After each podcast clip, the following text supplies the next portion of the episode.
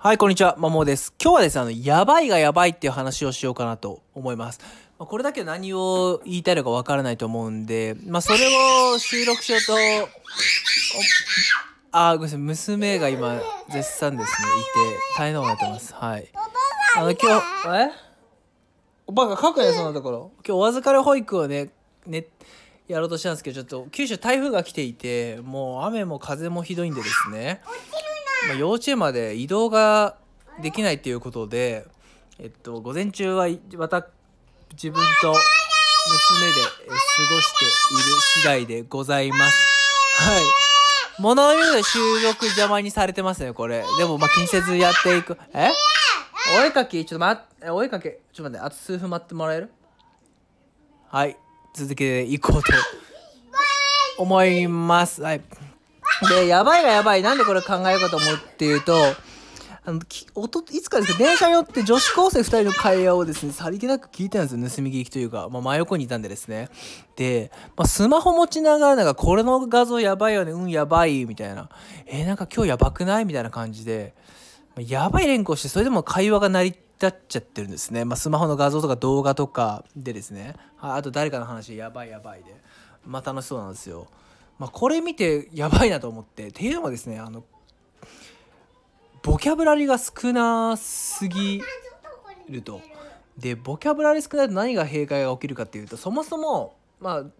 ここの読解とか考えた時にえっと、まあ、そもそも相手が言ってることをわからないだろうっていうのとあと自分がですねの考えを相手に伝えたい時に、まあ、言葉出てこないんじゃないかっていう風な懸念が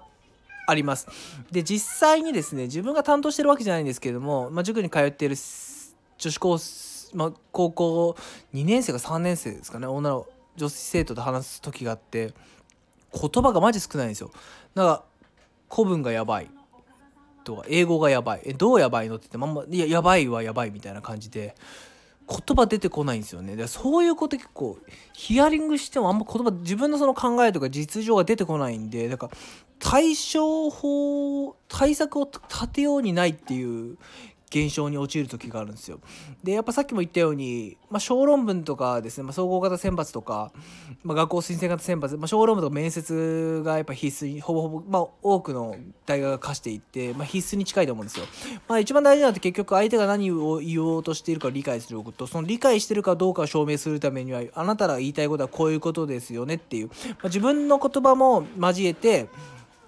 あなたは言いたいこうこうこうですよね、まあ、言葉で言えることだったりそれに対して自分の意見を求められたら、まあ、自分の考えはこうこうこうですっていうふうに言えなきゃいけないと。ただまあ日常の会話とかでやばいばっか連呼してると結局その言葉を紡ぐことができないと思うんでですね、まあ、そういった意味でも、まあ、人とのコミュニケーション、えー、と同じまあ同じような、まあ、女子高生に限らずですけどもまあ同年代とか学校の友達であれば成り立つやばいなんとか成り立つかもしれないですよね。まあほぼほぼスマホを見てこれやばいよね、うん、やばいねみたいな感じあいつやばいね、うん、やばいよねで終わるけど、まあ、実際その社会に出た時とか、まあもちろん目先で入試考えた時にそればっか使ってると、まあ、自分の言葉紡げないので本当にまずいんじゃないかなっていうふうに思います。はい。えーっとなのでやばいは封印した方がいいですしといってまあ大人も偉自分も偉そうなこと言ってや大人が何でしょうやばいを使わないかってやっぱ使いますよね。あの店がやばかったとかうん。どうやばいんだよって正直自分思っちゃうので自分に関してはちょっと一昔前にやばい使いすぎたら良くないなと思ったんで極力使わないようにはしていて、まあ、何かしらやばいで済ませそうなところも形容詞か形容動詞が自分の言葉を、えっと、紡ぐようにしております。はい。だから大人がまずは使いすぎないこと、まあ、使いたくなる時あるんですけど、まあ、使わないことですね極力。まあ、そうすると、まあ、子供との会話の中でもまあ、いろんな言葉が出てくるんで子供もその語彙力増えますし、まあ、そうなると自分の考えをねより分かりやすく伝えられる機会っていうのが増えると思うんで、まあ、極力やばいがやばいと思うんで使わない方がいいかなと思います以上です。